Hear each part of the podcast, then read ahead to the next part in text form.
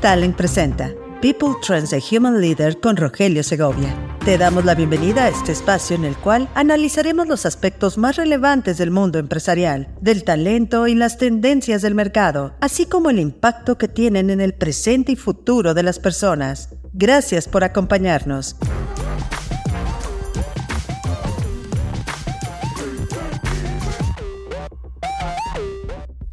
Bienvenidos a People Trends, un espacio que explora los aspectos más relevantes del talento y del trabajo. Hoy es martes 5 de diciembre y yo soy Rogelio Segovia.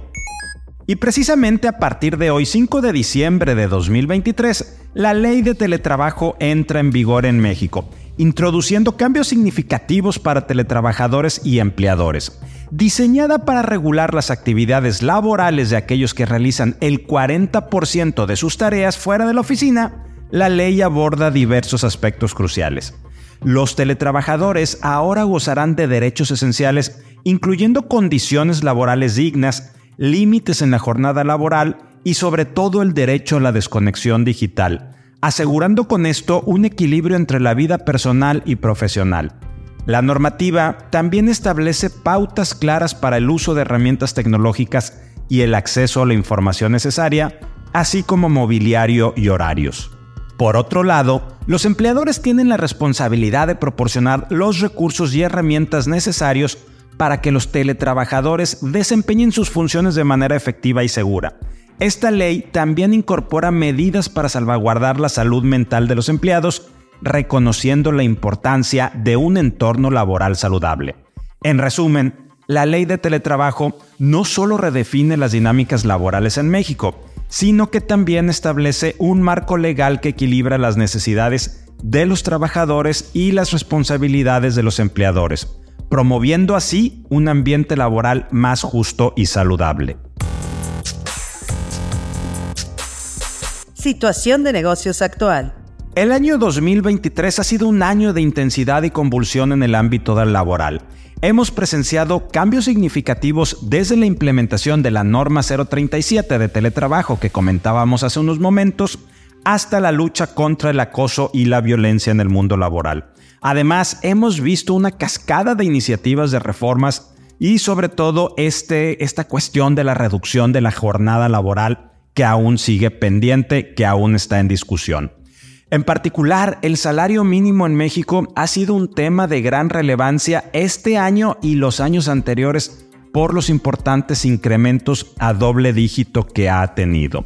A medida que nos acercamos al final de este año, es muy importante reflexionar sobre todos estos cambios y principalmente cómo han impactado nuestras vidas y nuestro trabajo. Mirando hacia el futuro, el próximo año promete traer aún más cambios y desafíos Estaremos aquí para mantenerlos informados y ayudarte a navegar por estos tiempos inciertos. Queremos también, quiero aprovechar en este momento para agradecer especialmente a nuestro analista en temas legales laborales, Yeshua Gómez, por sus valiosas notas semanales. Su dedicación y experiencia nos han proporcionado un contexto invaluable y nos han ayudado a entender mejor estos temas. Por lo pronto, escuchemos precisamente a Yeshua Gómez, Associate Partner de EY, con el resumen de lo que pasó este año y lo que podemos esperar para este próximo 2024. Quiero iniciar el día de hoy mi participación agradeciendo a todos y cada uno de ustedes por semana tras semana escuchar este podcast de People Trends. Y en segundo término, y obviamente no menos importante, a Rogelio Segovia por la invitación que me ha hecho a participar en este podcast y compartir con ustedes lo que sucede en el mundo del derecho laboral en México y en el mundo. De corazón, muchísimas gracias.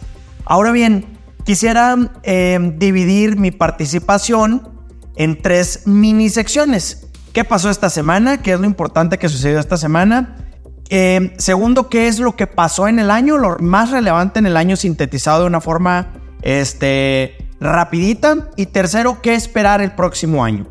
Primero, esta semana la noticia eh, eh, bomba que tuvimos y que, os digo, justo como se vaticinó en el capítulo pasado de People Trends, se dio a conocer el aumento al salario mínimo. La Comisión Nacional de Salarios Mínimos, el primero de diciembre del 2023, publicó precisamente cuál fue el aumento y que fue de este 20%, quedando la zona libre frontera norte en 374.89 pesos y el resto del país en 248.93.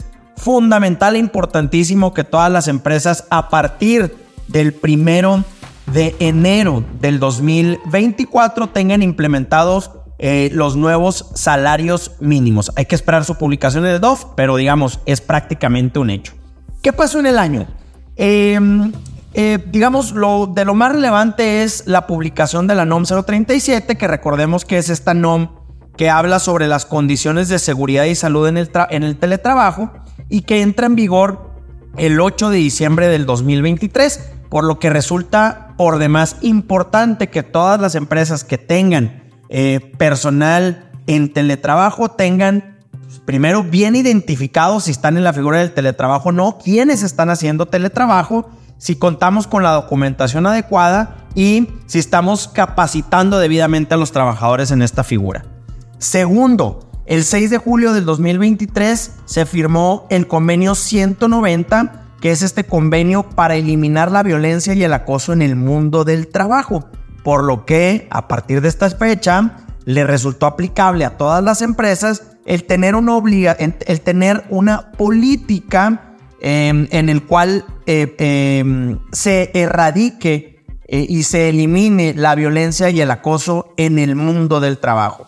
Y eh, por último, pues toda esta cascada de iniciativas de reforma que tuvimos, aguinaldo digno, prima vacacional digna, inclusión de adultos mayores, personas con discapacidad, inclusión de, grupos vulnerables y pues la más sonada, la reducción de jornada que parece ser que este año ya no, eh, ya no sucedió, ¿no? ¿Qué es lo que esperamos el próximo año? Precisamente es, ¿no? Recordemos que la sesión, em, em, la, sesión de, los, de, las cámaras inician eh, el 15 de febrero, por lo que a partir de esta fecha se discutirán estas iniciativas, empezando acorde a nuestra intuición em, con la reducción de la jornada, que es, recordemos, de índole constitucional y a nivel de ley federal del trabajo, por lo que probablemente previo a elecciones, por ahí del marco, en el marco del, del, Día del Trabajo, pudiéramos tener probablemente una reforma de la jornada. Y a final de año, otro tema relevante es que eh, todas aquellas empresas especializadas que obtuvieron su REPSE, su registro de empresa especializada ante la Secretaría del Trabajo, eh, en el momento que se publicaron los lineamientos en el 2021, vencen a final de año. Entonces, em, recordemos que eh, acorde a los lineamientos hay que renovar el REPSE cada tres años, por lo que aquellas empresas que lo obtuvieron justo cuando se publicó, a final de año ya tendrán que estarlo renovando, ponerle ojo y este, eh, buscar que no nos pesque con los dedos en la puerta para, para poder seguir prestando el servicio de empresa especializada. Economía.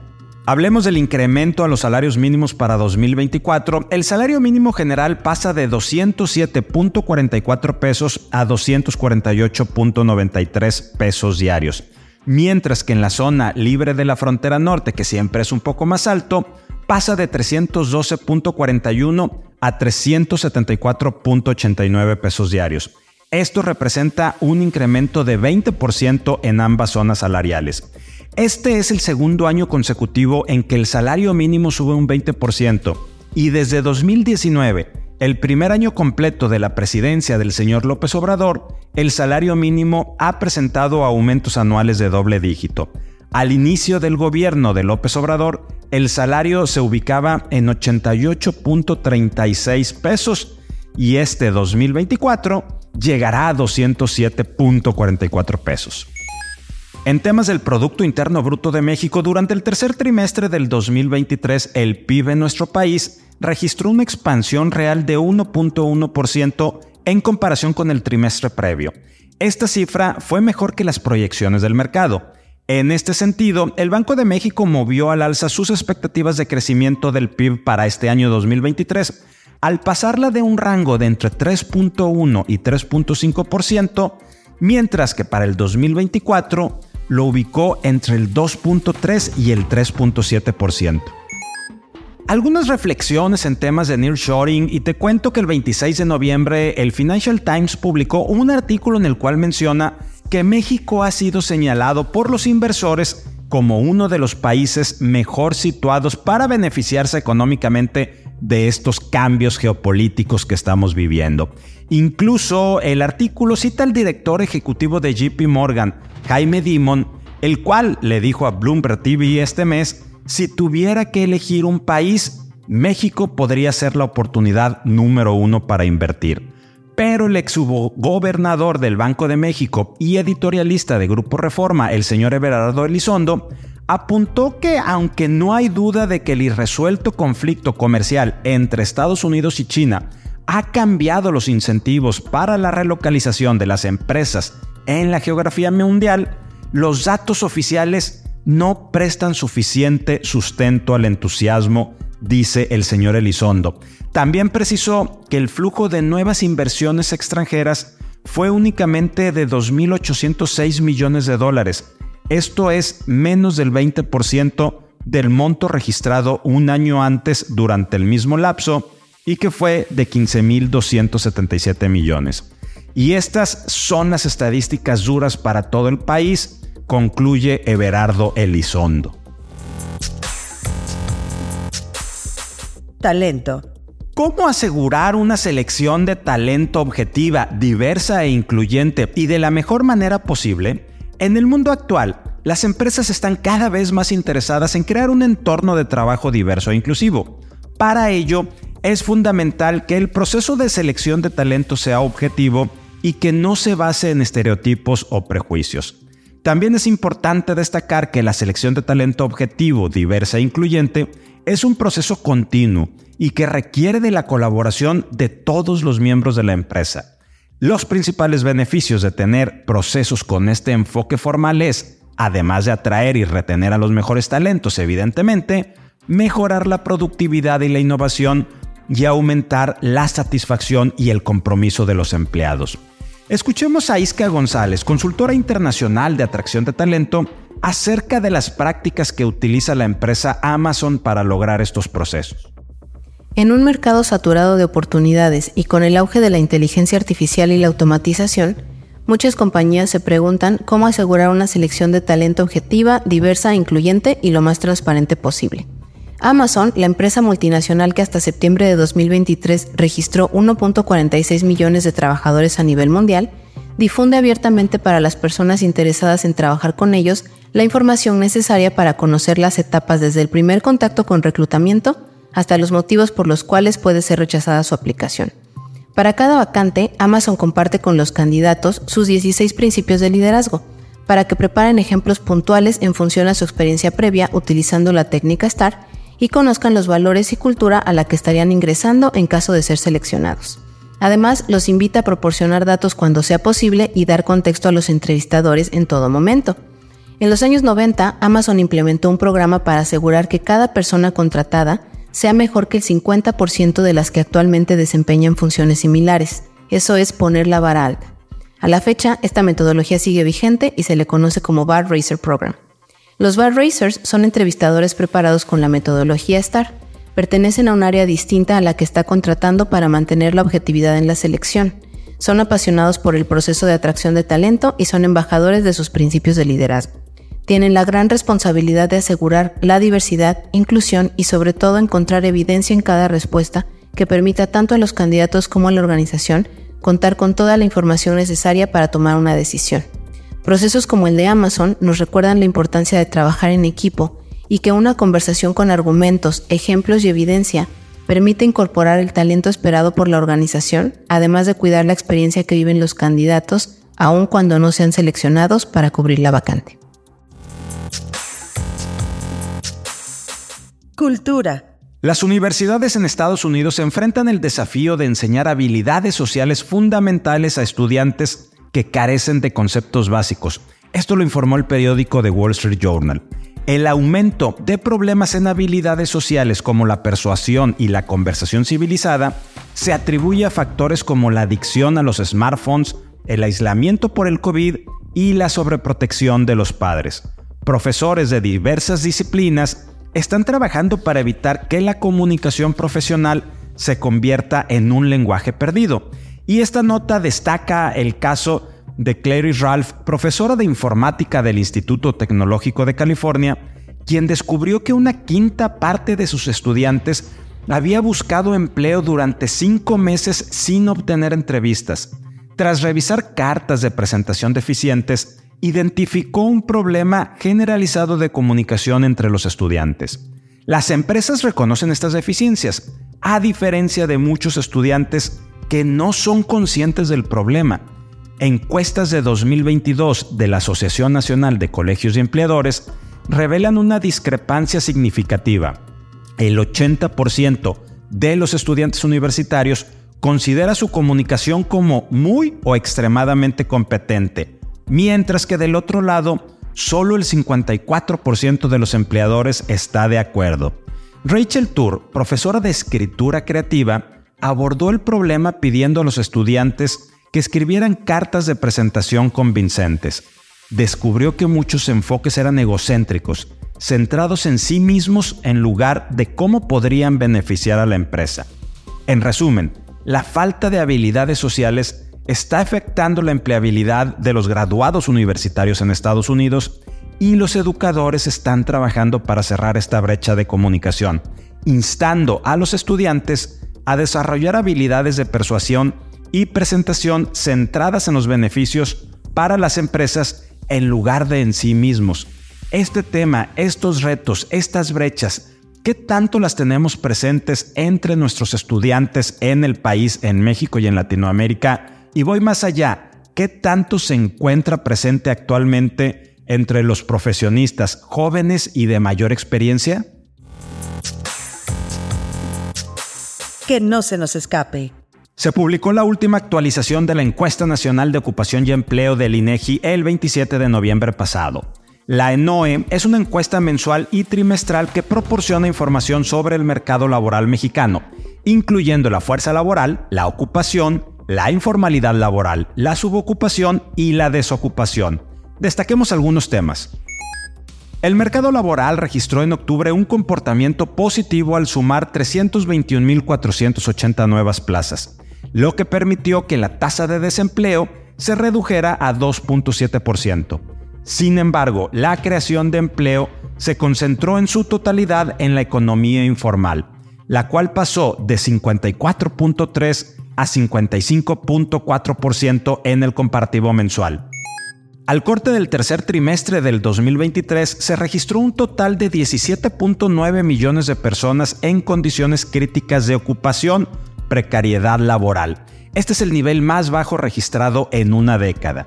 La tasa de condiciones críticas de ocupación considera a los trabajadores con una relación negativa entre el tiempo de trabajo y el salario o sueldo percibido, e incluye a la población trabajadora con jornadas menores de 35 horas a la semana e ingresos mensuales inferiores al salario mínimo, y a quienes trabajan más de 48 horas semanales con percepciones menores a dos salarios mínimos. El 24% de la población ocupada informal en México trabaja en empresas establecidas. Hay 32.6 millones de personas en diversas formas de empleo informal.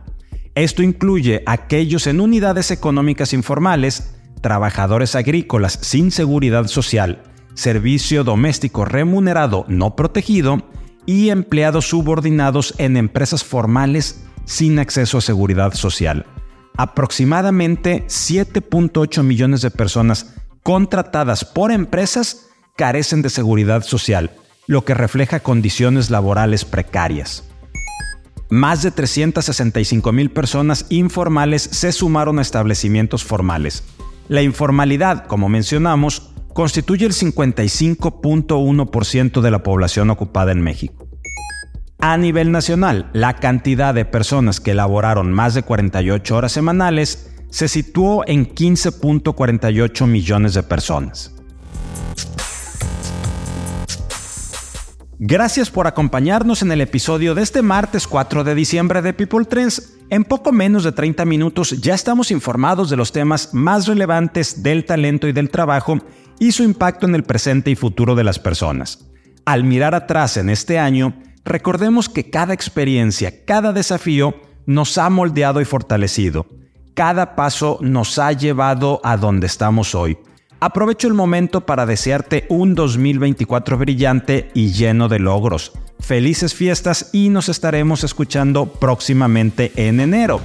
Pero si en estos días surge alguna novedad importante, les traeremos, les traeré episodios especiales. Soy Rogelio Segovia, nos vemos este próximo enero.